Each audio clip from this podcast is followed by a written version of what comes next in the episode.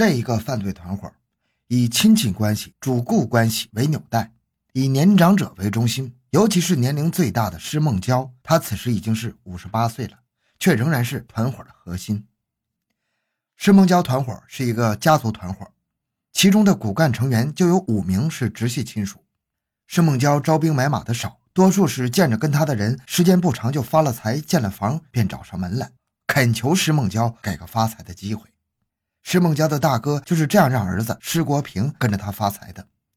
开始施梦娇不让侄儿参加，怕大哥绝了后，但当时他大哥不明就里。以为施梦娇薄待自己，就不看望养在施梦娇家里的老母亲。施梦娇不好讲赚钱的真面目，只好答应了大哥的请求。结果一发不可收拾，不但把几个侄儿弄进了团伙，甚至还有个侄孙也进来了。这个团伙从始至终坚持到覆灭为止的，只有施梦娇和他的忠实合伙人张武军，其他人都是吃饱了，申请施梦娇同意之后转业从善的。用句部队流行的话来形容这个团伙，就是“铁打的营盘，流水的兵”。这个犯罪团伙有如下特点：手法隐蔽，策划周密，狡兔三窟。他们准备有三套行车证、驾驶证、身份证，一真两假。一套真的三证用于路途中应付交警检查，一套假三证用于签订货物运输合同，另一套假三证用于换牌照。他们实行人户分离，异地租房居住。待一车货到甲地之后，通过中介公司寻找货源。如果货主没有押运员，就直接拖走货物；有押运员的，则残暴杀害、抛尸野外，然后再到乙地租仓库存放赃物，存放一段时间。观察货主或者是公安机关动静之后，再到丙地设点销售分赃。要说施梦娇领导下的犯罪集团，个个是刽子手，丝毫不过分。因为凡是押车的货主，在半路上他们全杀死杀伤。为了不暴露货物的去向，以致落入法网，凡货主要求押车的，他们尽力推脱；特别是有两位货主的，更是要千方百计甩掉一个，绝对不允许让他们知道货被骗到了平顶山。他们诈骗了三十五车货物，中有十九位货主坚持跟车，结果全被他们五花大绑，用胶布缠嘴鼻，除一个人幸免于难，大多数命丧黄泉。一九九七年六月下旬的一天。施梦娇一行准备进北京行骗，还打算由故宫去张家港，没想到在离北京八十里的检查站被卡住了，说是没有进北京的介绍信，不得进京。他们只得扫兴而返，在河北保定骗了一车去四川的鸡蛋。货主是一对夫妻，说什么也要跟车，怕途中出意外，因为夫妻俩的全部财产都搭在这车货上。施梦娇没有办法，答应留一个人跟车，货主不同意，说夫妻俩要一路走。施梦娇火了，吼道。路上超员罚款，谁负责？夫妻俩提出换车，后来在托运部信息员的调解下，才达成男货主跟车，女的乘车回家。路上货主招待他们不热情，他们决定用捆绑手脚、封住口鼻的方式做掉货主。这是他们杀的第一个人。经验不足，以至于这位货主丢到荒野之后，并没有被捂死。正当他撕掉其风湿膏、解双脚绳子，准备逃命的时候，被施梦娇一伙回头查看时发现了。三个人猛扑过去，将他用铁棒活活打死。等办妥之后，施梦娇开车走了几公里，就指示手下换真车牌。其实这真牌子也不是平顶山的，而是洛阳的。退一万步说，如果栽了跟头，公安机关也只能在洛阳里打转转。况且南货北运，开始装货的车牌子又换了，所以很难查到这一步的。为什么施梦娇抢劫杀人案难破？其难点也就在这里。为了提高杀人效果，开始用风湿膏，后来改用市场买的宽胶带，也尽量避免见血，也就是争取少留或者不留物证后患。在施梦娇杀死的近二十人中，就没有一位货主使得手软吗？但那只是一刹那。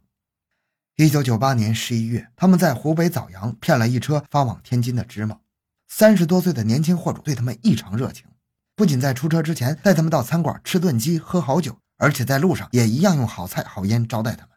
停车休息时，这位车主还要帮忙提水、擦玻璃、检查捆货的绳子松不松，还说以后拖货不用通过信息部，直接到家里找他或打电话联系就可以了。石梦娇的良心突然发现了，有些不忍心杀死这位货主。手下的李天耀见老头子动了恻隐之心，便说：“你同情他，那就是害了我们自己呀。”听李天耀这样一说，他就恢复了自己的本性。当晚，他杀死货主之后，脱下自己的大衣扔给侄儿施国平，叫他盖在这位已经见了阎王的货主身上。当他的亲戚施洪涛跟着施梦娇干了一段时间之后，觉得这个骗术并不高深莫测，便决定独立作案。他便找来张某、刘某作为同伙，在沈丘办了一套假证件，假身份证的名字写的是刘英杰，把郾城县改到驻马店的汝南乡。恰好有人找他们送货到深圳，回来的时候就骗了一家饮料厂生产的一千两百件饮料，并且没人押车。施洪涛由于第一次独立作案，签合同的时候很紧张，居然第一个字写成了“施”。厂家负责人问：“你怎么姓施啊？”他连忙说自己写错了。厂家负责人也没有起疑，他没想到自己这批两万元的货就这么一去不回头了。魔高一尺，道高一丈，施梦娇团伙最终被绳之以法。但其实他们之前就曾经多次露出了马脚。只因为有的单位各扫门前雪，才导致施梦娇团伙多次得逞。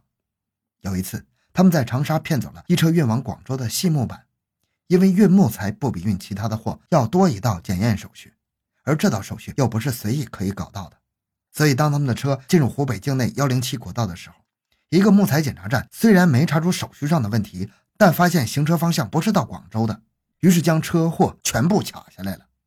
尽管他们谎称是费用不够，打算到武汉找熟人借钱或者换车，可是这位戴大盖帽的不听他们的理由，说拿证明来再说。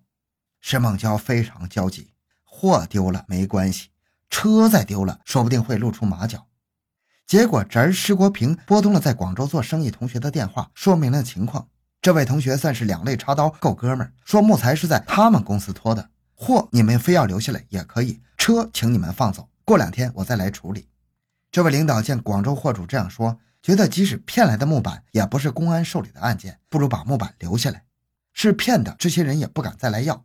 到时候处理了，还可以给大家解决一些福利。就这样，施梦娇的车被放跑了。其实，在一些行骗的过程中，施梦娇也露出过马脚。一次在广州，当他们把证件递给查验的同志，他们一眼就看出证件是假的，拒绝发货。但遗憾的是。这个火眼金睛的人依然将假证件还给了施梦娇，并没有及时报告有关部门。另一次露馅是在江西南昌的一个货场，VCD 电器已经装车了三分之一。托运部的同志在检查行车证的时候，发现车架和发动机字号不符，就问怎么回事。施梦娇谎称是出车祸换了发动机，车架号不见了，是因为大梁断了，重新用钢板换上，被遮住了。但是托运部的同志不信。毫不留情地将已经装车的电器又卸了下来。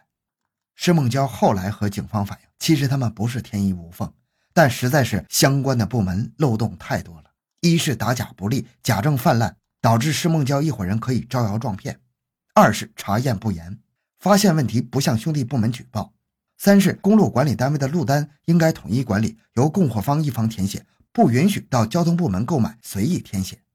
之所以南货北运畅通无阻，问题就出在这里。四是货主警惕性不高，导致人亡货失。五是经常性检查的频次非常低，大宗批量货物来路无人过问，挂靠单位车辆证件审验不严。有一次技术监督局来检查，查出我们杀人越货的自行车没有出厂日期，没有牌子，要罚六千块。施梦娇找了县政府一个熟人，立刻减半，缴了三千了事。真是执法如同儿戏，人情大于法。二零零一年八月三十日，湖北省黄冈市中级人民法院在新建的审判大厅开庭审理以施梦娇为首的特大抢劫诈骗犯罪集团。审判大厅座无虚席，省内外数十家新闻单位的记者汇聚黄冈，电视传播及网络首次在黄冈对庭审实况进行现场直播。根据《中华人民共和国刑法》，黄冈市中级人民法院经过五天的开庭审理。以抢劫罪和诈骗罪依法判处施梦娇、张武军、乔二堂、施国平、张国军、王建喜、施洪涛、陈武兴死刑；以抢劫罪判处李天佑死刑；以诈骗罪判处陈秋琴有期徒刑十三年。是孟郊找到的发财致富之路，本想带领家族的其他成员同享富贵，不想却使家族蒙羞，成为家族历史上抹不去的污点。而这个犯罪团伙的覆灭，也导致整个家族经受了灭顶之灾。家族中的其他人恐怕也受不了这种压力，要远走他乡了吧？好，这个案件就讲到这里。小东的个人微信号六五七六二六六，感谢您的收听，咱们下期再见。